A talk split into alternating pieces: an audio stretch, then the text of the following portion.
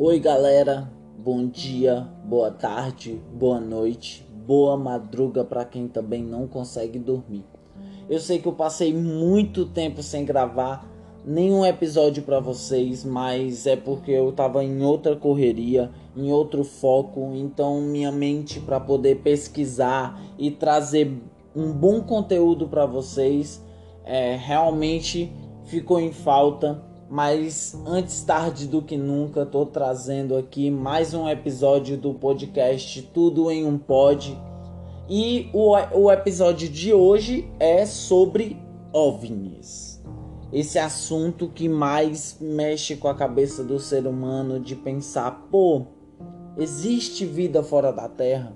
Será que eles já visitaram a gente? Será que eles já mandaram mensagens e a gente era pré-histórico demais para poder receber essa mensagem.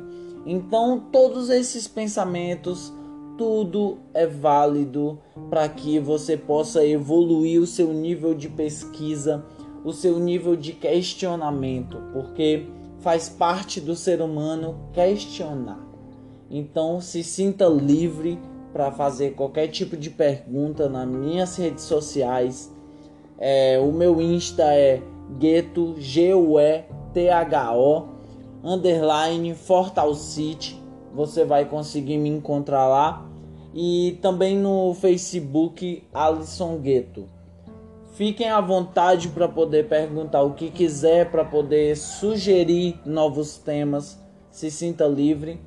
E o episódio de hoje já começa com é, uma breve pergunta o que é OVNI. OVNI é uma sigla que foi criada para que pudesse traduzir, é, para que pudesse notificar todo tipo de objeto que não pudesse ser identificado a partir do seu voo. Então ficou objeto voador não identificado OVNI. A sigla a mesma sigla trazendo para o inglês fica UFO, por isso o estudo da ufologia, que também começou nos Estados Unidos. É, lembrando que OVNI não necessariamente ele seja um, uma nave espacial e nem de origem alienígena. Ele, na verdade, ele pode ser apenas um objeto ou luz que não foi identificado no céu é, 25 a 30% dos casos estudados ele não tem explicação. Muitos documentos do governo eles ainda ficam como é, OVNI no resultado de várias observações no céu. Foi feito até um dia, um, o dia do disco voador, que é no dia 24 de junho. Eu também achei a data 2 de junho, que foi uma data também do Dia Mundial do Disco Voador. Eu, eu realmente não sei a data precisa, só que a primeira data que eu vi foi 24 de junho. É, não tem como saber como foi o primeiro relato, né, a primeira aparição de um OVNI. É, primeiramente porque ninguém sabe quem observou, quando e nem onde isso ocorreu porque de acordo com a ufologia bíblica, eles também conseguem achar a partir da leitura bíblica relatos de ovnis na Bíblia. Então, é, mais para frente eu vou estar tá explicando um pouco melhor sobre esse, esse assunto, tá? É, mas o primeiro depoimento que foi considerado o primeiro relato oficial de aparição de OVNI foi o depoimento do piloto americano Kennedy Arnold, lembrando, OVNI não é nave espacial e nem de origem alienígena. Ok. No dia 24 de junho de 1947, ele sobrevoava o Monte Rainier em Washington e ele avistou nove objetos em formação, semelhante a discos, e se movia velozmente. E daí veio o termo disco voador, porque foi isso que ele declarou para a torre é, declarou para a torre em um dos relatos no qual ele avistou isso. E é, vamos falar um pouco também do governo dos Estados Unidos que liberou três vídeos de OVNIs. No caso, é, eles liberaram apenas a informação sobre os vídeos. O, os vídeos já tinham sido vazados em 2017 e 27 de abril desse ano eles afirmaram que isso eram fenômenos aéreos não identificados. Isso foi a, o Departamento de Defesa dos Estados Unidos que afirmou isso, mas as Forças Armadas foi quem vazou esse vídeo a partir de uma empresa privada. E na época também esses vídeos já eram confirmados pela Marinha como verdadeiros.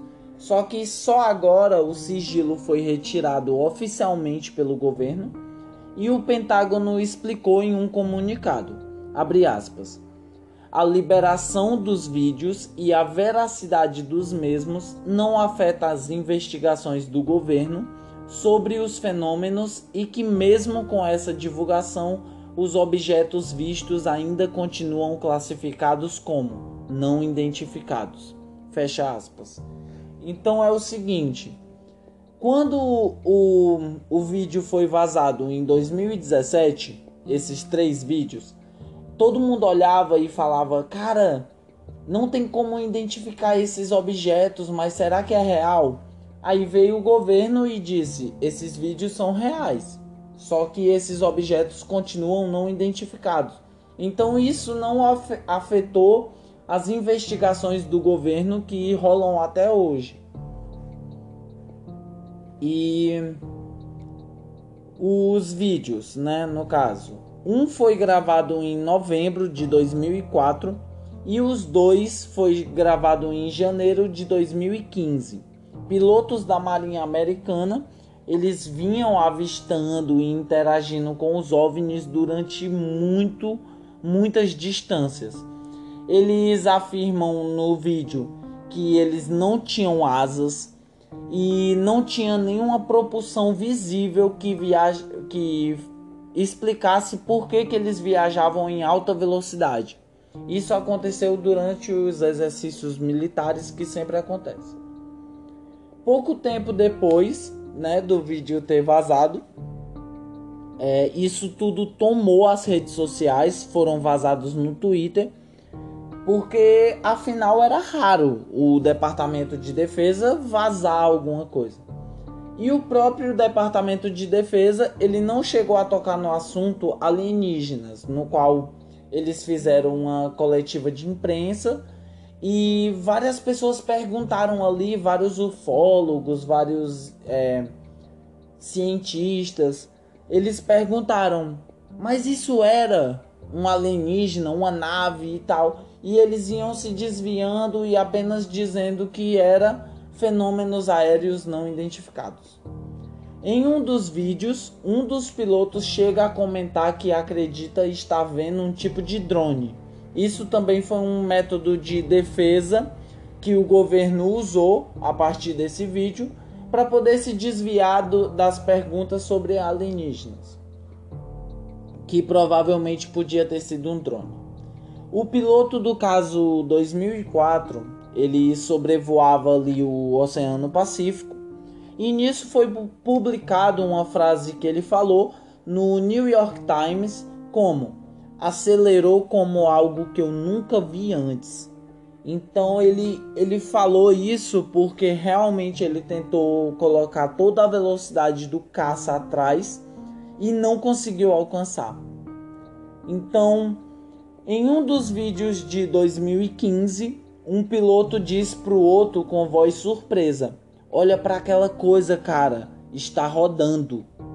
Então foi muito assustador assim na época, em 2017, quando vazou o vídeo, porque muitas pessoas ficaram impressionadas com esse relato de que o objeto não identificado ele rodava e, e voava a uma, uma alta velocidade que um caça não conseguia alcançar.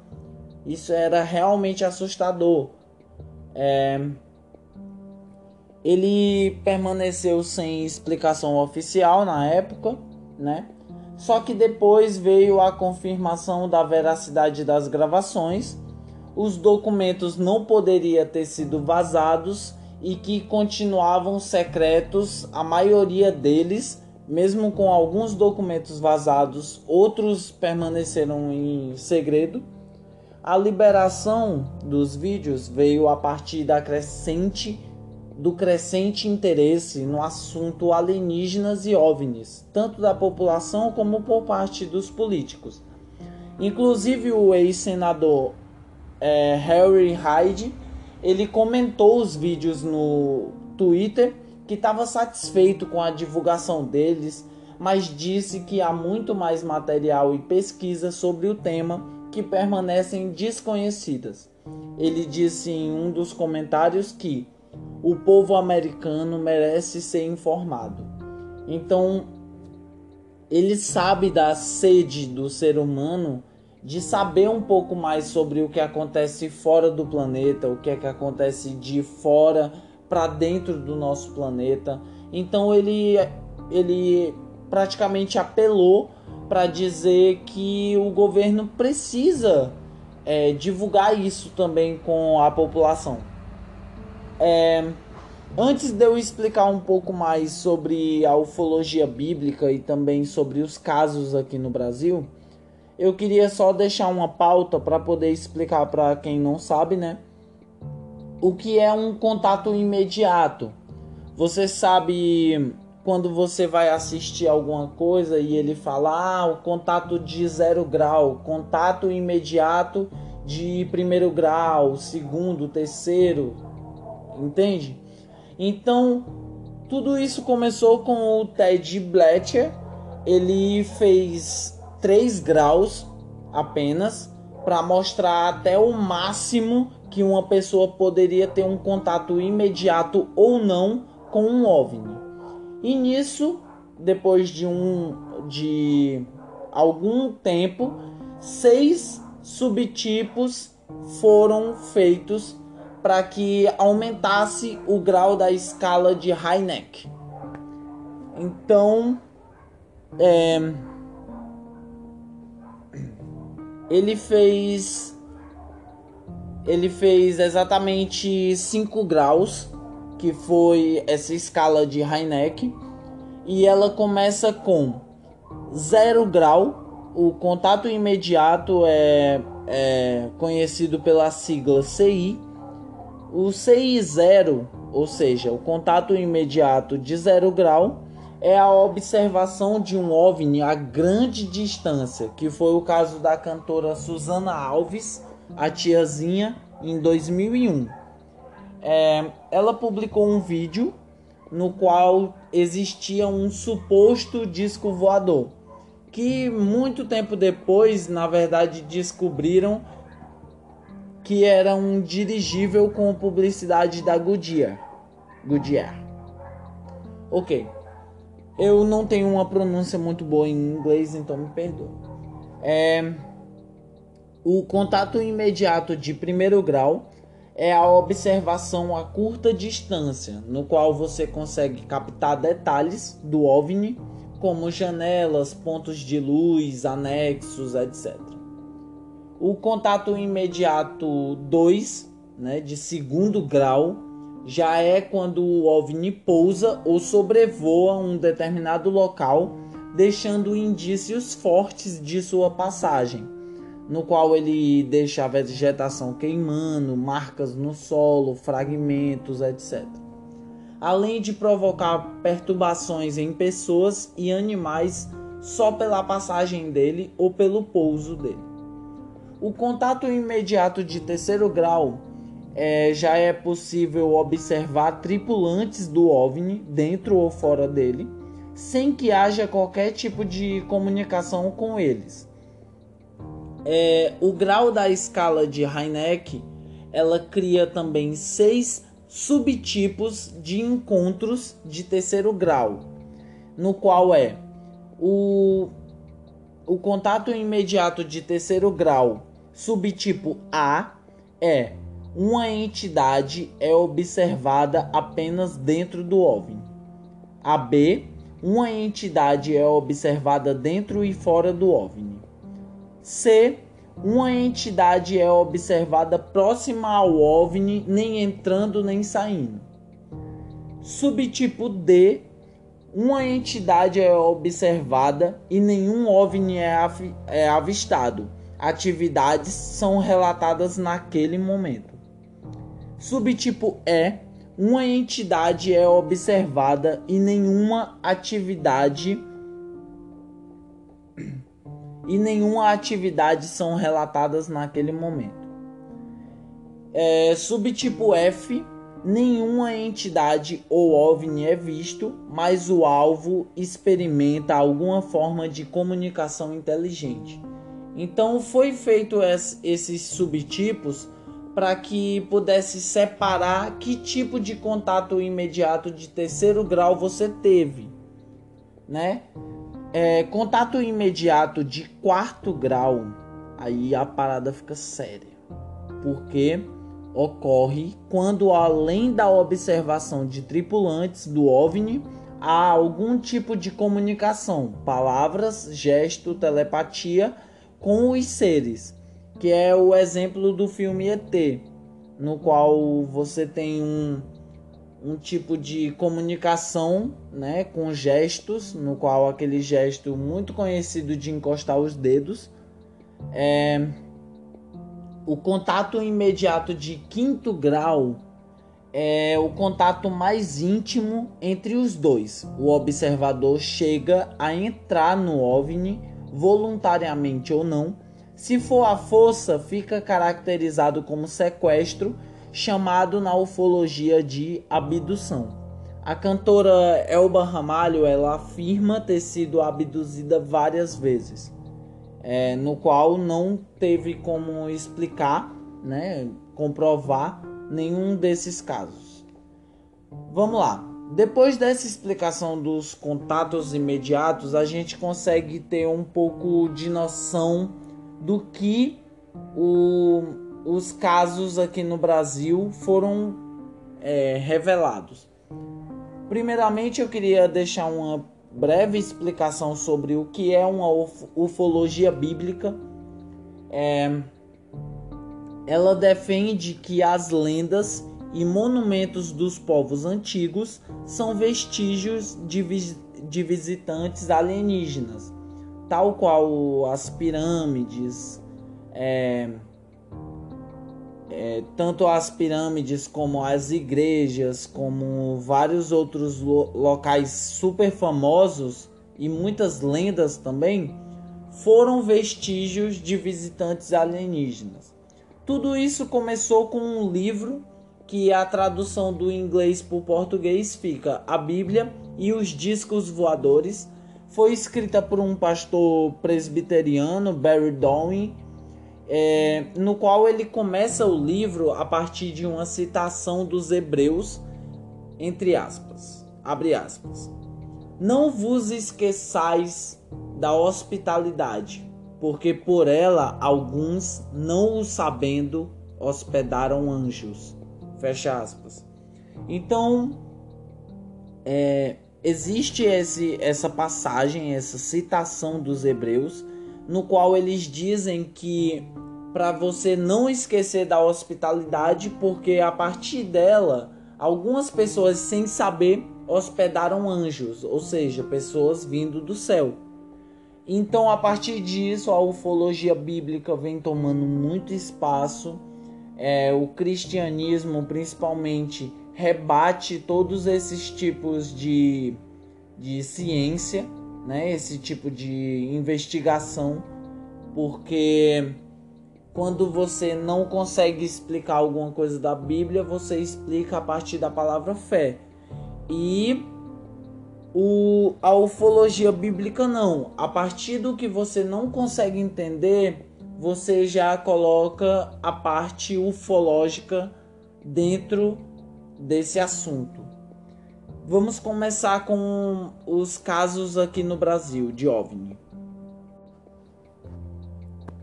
O primeiro caso é o caso Vilas Boas, em 1957. Não é um simples caso de contato com alienígenas aqui no Brasil, mas sim a primeira alegação de abdução em todo o planeta. Logo, foi a primeira alegação de contato imediato de quinto grau de que se tem notícia. Então não foi um caso simples, né? Na verdade, assim, quando aconteceu foi simples, todo mundo quis ignorar. Só que depois isso tomou uma proporção em que vários ufólogos é, e vários e boa parte da população ali próximo ficou impressionado.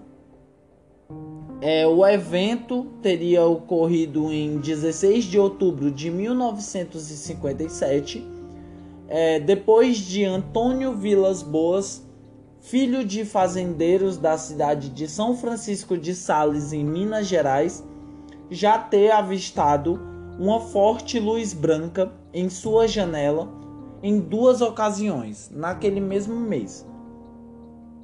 É, ele afirmou da primeira vez que apenas uma luz forte sobrevoou é, próximo da sua janela e da segunda ocorreu a abdução, no qual ele foi sugado para dentro da nave e lá dentro da nave ele foi despido e ele teve seu sangue coletado por meio de uma ventosa grudada em seu queixo. E nisso trancaram Vilas Boas enquanto eles pesquisavam a partir do sangue de Vilas Boas. Eles trancaram ele em uma cela juntamente com uma mulher alienígena que tinha o cabelo platinado e grandes olhos azuis. Ela ela tinha também pelos vermelhos nas axilas e na pubis, e no qual ele teve que ter relações sexuais com ela dentro da, da cela. E ao se despedir, né, o, é, primeiramente antes disso, ele saiu da nave para poder ser jogado né, de volta para a Terra. Então nisso ele tentou pegar um objeto rapidamente ele tentou pegar um objeto ali rapidamente para tentar tentar comprovar a história dele. Só que os alienígenas viram aquilo e impediram ele de levar qualquer coisa. Ao se despedir de Antônio, já na terra, no solo, no qual colocaram ele de volta na, na fazenda onde ele nasceu. Ao se despedir, a mulher alienígena ela tinha apontado para a barriga, dando a entender que estava grávida do agricultor. Então ele, a partir disso, ele colocou tudo à tona, né? Soltou mesmo todas as informações. Muitas pessoas, tipo milhares de pessoas, acharam que ele estava louco. Muitas pessoas não acreditaram nessa história. Muitas pessoas é, continuavam perguntando a ele é, sobre o que aconteceu e ele ia dando mais informações, como que os aliens usavam colante com capacetes e óculos redondos.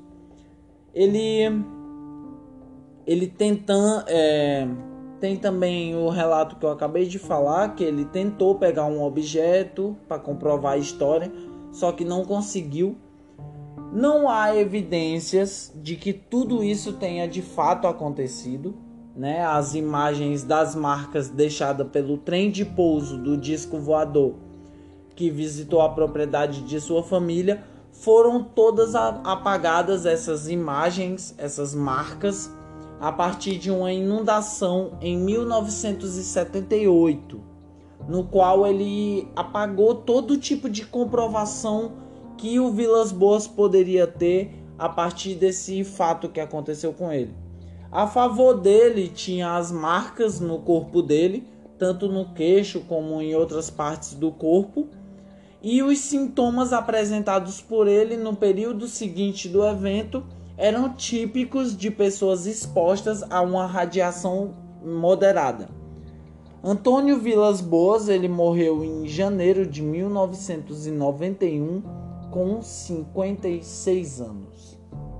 Então foi foi um caso que até hoje permanece em segredo sobre o que era aquilo, se aquilo mesmo era real.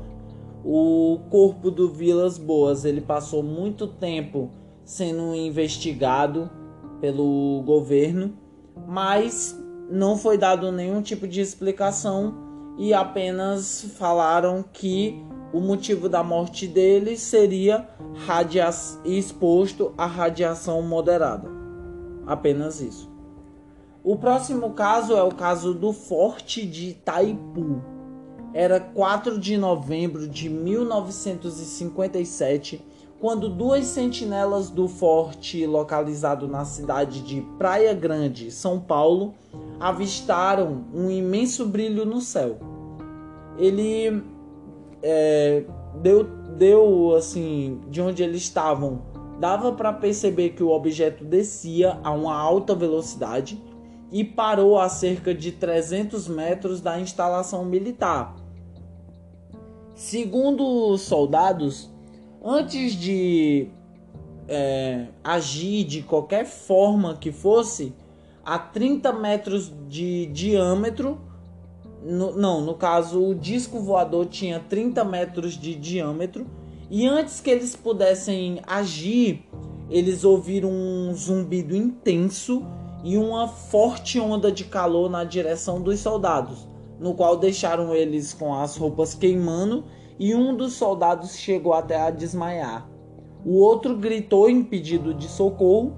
Outros soldados chegaram e puderam até ver o OVNI partindo em retirada. Os oficiais receberam tratamento e se, recuper se recuperaram.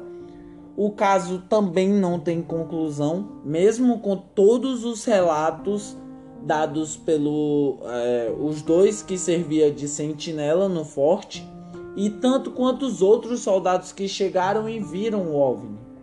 Então, mesmo assim, não teve conclusão ele, esse caso ele teve também a atenção da embaixada dos Estados Unidos que fica aqui no Brasil, no qual eles teriam um possível conhecimento a mais sobre o tema. É, o próximo caso é o caso Operação Prato, que ocorreu em 1977, entre outubro e novembro de 77.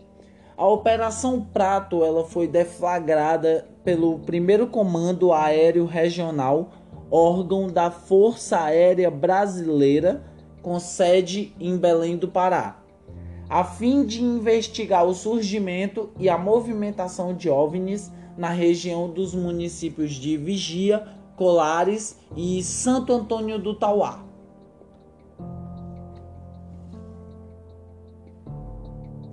É, após muitos relatos de pessoas sendo, sendo feridas por luzes que causavam queimaduras, a operação da aeronáutica comandada pelo capitão Urianger Holanda se dirigiu ao local e teria feito várias fotos e vídeos.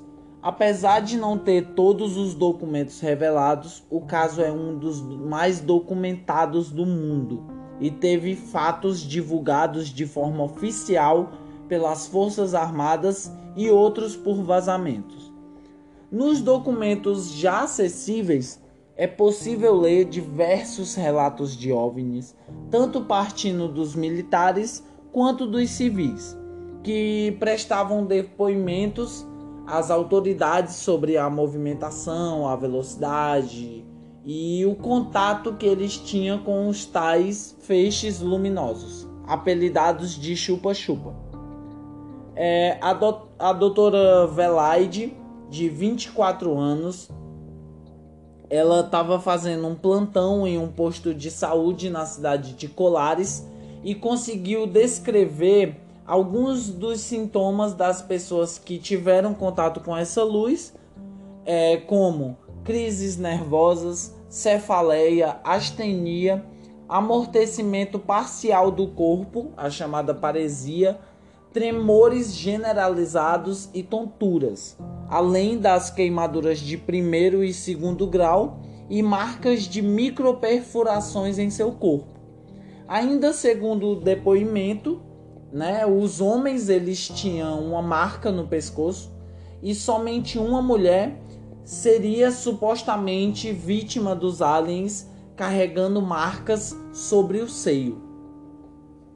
Então foi, foi um caso assim bem louco, porque em novembro né, de 1977, a agência de Belém, no então, é, do então Serviço Nacional de Inteligência, SNI, ele deu um documento para a agência central em Brasília relatando todo o caso. Inicialmente acreditava-se que tudo não passava de misticismo da população pobre da região, mas depois os eventos se tornaram mais evidentes. É, após isso, né, o Serviço Nacional das Forças Armadas é, próximas a Belém montaram um posto de vigia para fotografar a luz que feria as pessoas. Teve sim vários registros, não é, não houve consenso que se tratava apenas de. É, não houve divulgação oficial sobre esses registros, se eram verdadeiros ou não, e eles entraram em um consenso que se tratava apenas de corpos celestes. Ainda com documentos classificados como secretos, não divulgados pelos militares brasileiros, o caso permanece um mistério. É, o caso ele teve tanto destaque que virou também um documentário no canal History Channel, que no qual foi chamado de Caso Roosevelt Brasileiro, que foi uma referência a um dos casos mais famosos de OVNIs do mundo, ocorrido na cidade de Roosevelt, Estados Unidos, em 1947. É, Explicando um pouco para quem não sabe sobre esse caso Roosevelt, ele aconteceu na cidade de Roosevelt, em Novo México. 1947 foi o ano que isso aconteceu. O, esse caso foi tão famoso que rendeu até um filme, no qual ele intriga a sociedade até hoje. É, embora a versão oficial do governo relata que um objeto teria caído no dia 2 de julho em um rancho da cidade e que seria apenas um balão de vigilância dos Estados Unidos. Não são todos que confiam nessa versão, no qual ganhou mais visibilidade a versão publicada no dia 8 de julho de 1947 no jornal Roosevelt Daily Record. É, ele teve um grupo de bombardeiros da então Força Aérea dos Estados Unidos. Ele havia tomado posse dos destroços de um disco voador. Então, como esperado, essa notícia foi retirada do jornal no dia seguinte e o próprio jornal desmentiu a história, no qual é, foi relatado também pela população e também por alguma parte do, desse grupo de bombardeiros da Força Aérea, no qual foi divulgado que eles tiveram posse desses destroços. O próximo caso é a Noite Oficial dos OVNIs, em 1986. Um dos casos mais famosos de OVNIs no Brasil ficou conhecida como a Noite Oficial dos OVNIs. Aconteceu em 18 de maio de 1986, onde tudo começou quando objetos estranhos foram detectados pelos radares do Centro Integrado de Defesa Aérea e Controle de Tráfego Aéreo, a SINDACTA. SINDACTA primeiro Caças F-5 e Mirage saíram da ba das bases aéreas de Santa Cruz, no Rio de Janeiro, e de Anápolis, em Goiás. Ao todo, foram avistados 21 OVNIs e perseguidos. Tanto podiam ser vistos é, no Paraná, no Rio de Janeiro, Goiás e São Paulo. Essa perseguição toda, essa noite oficial dos OVNIs durou cerca de três horas seguidas, no qual teve relatos de caças da FAB, perseguidos pelos OVNIs também, e vários registros também das conversas mantidas entre o piloto e os controladores de voo foram é, arquivadas esses documentos e eles estão em um dos do documentos mais valiosos da ufologia brasileira. No dia seguinte, o tenente brigadeiro do ar Octávio Júlio Moreira Lima então ministro da Aeronáutica, ele convocou uma coletiva de imprensa para contar ao Brasil sobre a operação montada às pressas, no qual ele teve que é, mandar vários aviões para lá e ele afirmou que teria sim vários objetos não identificados em formação. Em 2009, a FAB divulgou um relatório oficial os fenômenos são sólidos e refletem, de certa forma, inteligentes e pela capacidade de acompanhar e manter a distância dos observadores, mantinha a velocidade acima dos caças e também sabiam voar informação. É, para os militares, é, isso também são fortes indícios de discos voadores, até mesmo para eles, e foi um dos casos assim mais vistos no mundo todo. E até hoje existem ufólogos que trabalham exatamente nesse caso. É, o próximo caso aqui no Brasil foi um incidente em Varginha. O mais famoso e midiático dos casos no Brasil uma suposta aparição de naves e seres alienígenas em Varginha, cidade de Minas Gerais, em 1996. As irmãs Liliane e Valquíria Silva, além das, da amiga delas, a Kátia Xavier, elas teriam visto uma criatura humanoide próximo a um terreno baldio. O ser teria pele marrom, de aparência viscosa grandes olhos saltados e avermelhados e também três protuberâncias na parte superior da sua cabeça. O alien se comunicou por meio de pensamento com elas, né?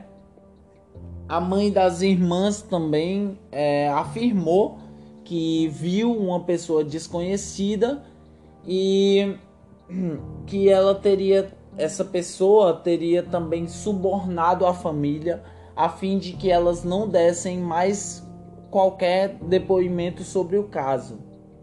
Oficialmente, né, a, a conclusão do inquérito da Polícia Militar é que a tal criatura, na verdade, era um cidadão de Varginha conhecido como Mudinho. Ele teria um desvio mental e o Mudinho estaria sujo de barro graças às fortes chuvas da região e foi visto agachado junto a um muro. Contudo, muitos ufólogos afirmaram que as meninas conheciam o tal Mudinho e que não teriam como confundir aquele, aquele cidadão daquela cidade tão conhecida, tão conhecido, né? Então, várias viaturas das é, várias viaturas também foram vistos nesse mesmo dia seguinte esse relato perto da escola de sargentos de armas da região. A explicação oficial sobre esse, é, esse, essa circulação de viaturas no local é, é porque eles visavam levar os objetos, né, os veículos, para revisão. Então, a explicação oficial foi que a criatura humanoide seria é, o Mudinho, um cidadão da região, e a circulação de viaturas incessante no dia seguinte foi apenas que iam levar para revisão. Os ufólogos não acreditam nessa nessa nessa explicação e até hoje ufólogos do mundo todo é, tentam estudar um pouco mais o caso. Segundo o ufólogo Marcos Petit, não havia só um ET de Varginha, em entrevista que ele deu à EBC, no qual ele disse esse ufólogo ele é, passou a estudar não somente as meninas que viram, mas sim a toda a população. E ele achou também vários ETs, vários relatos de ETs em Varginha, tanto de, de depoimentos de civis, militares do exército, o corpo de bombeiros e membros da polícia militar. Então, é, esse caso ficou um dos mais conhecidos do mundo também, a partir do Marcos Petit, no qual ele fez toda essa investigação é, pelo bairro, pela cidade. Então, esse foi o assunto bem resumido de OVNIs, porque futuramente eu vou estar tá trazendo mais desse tipo de assunto. É, o que você gostaria de saber? Você gostaria de saber um pouco mais sobre casos de OVNIs aqui no Ceará? Casos de OVNIs em outros locais, outros países? É, se tem mais casos com contato imediato de quinto grau, como o caso Vilas Boas, então tudo isso eu aguardo nas minhas redes sociais para que você possa me dizer um pouco mais sobre o que achou, o que gostaria que viesse. Muito obrigado a todos vocês que escutaram, certo? Fica meu agradecimento a todo mundo que ouviu até aqui muito obrigado pela força, pelo carinho, pelo apoio. Continue divulgando o meu podcast para quem você ama, porque o conhecimento ele nasceu para ser espalhado e não para se acabar em apenas um podcast. Na verdade, o meu podcast é só uma ponte para que sua mente possa viajar. Então, muito obrigado, bom dia, boa tarde, boa noite. Comigo vai. Boa madruga para quem também não consegue dormir.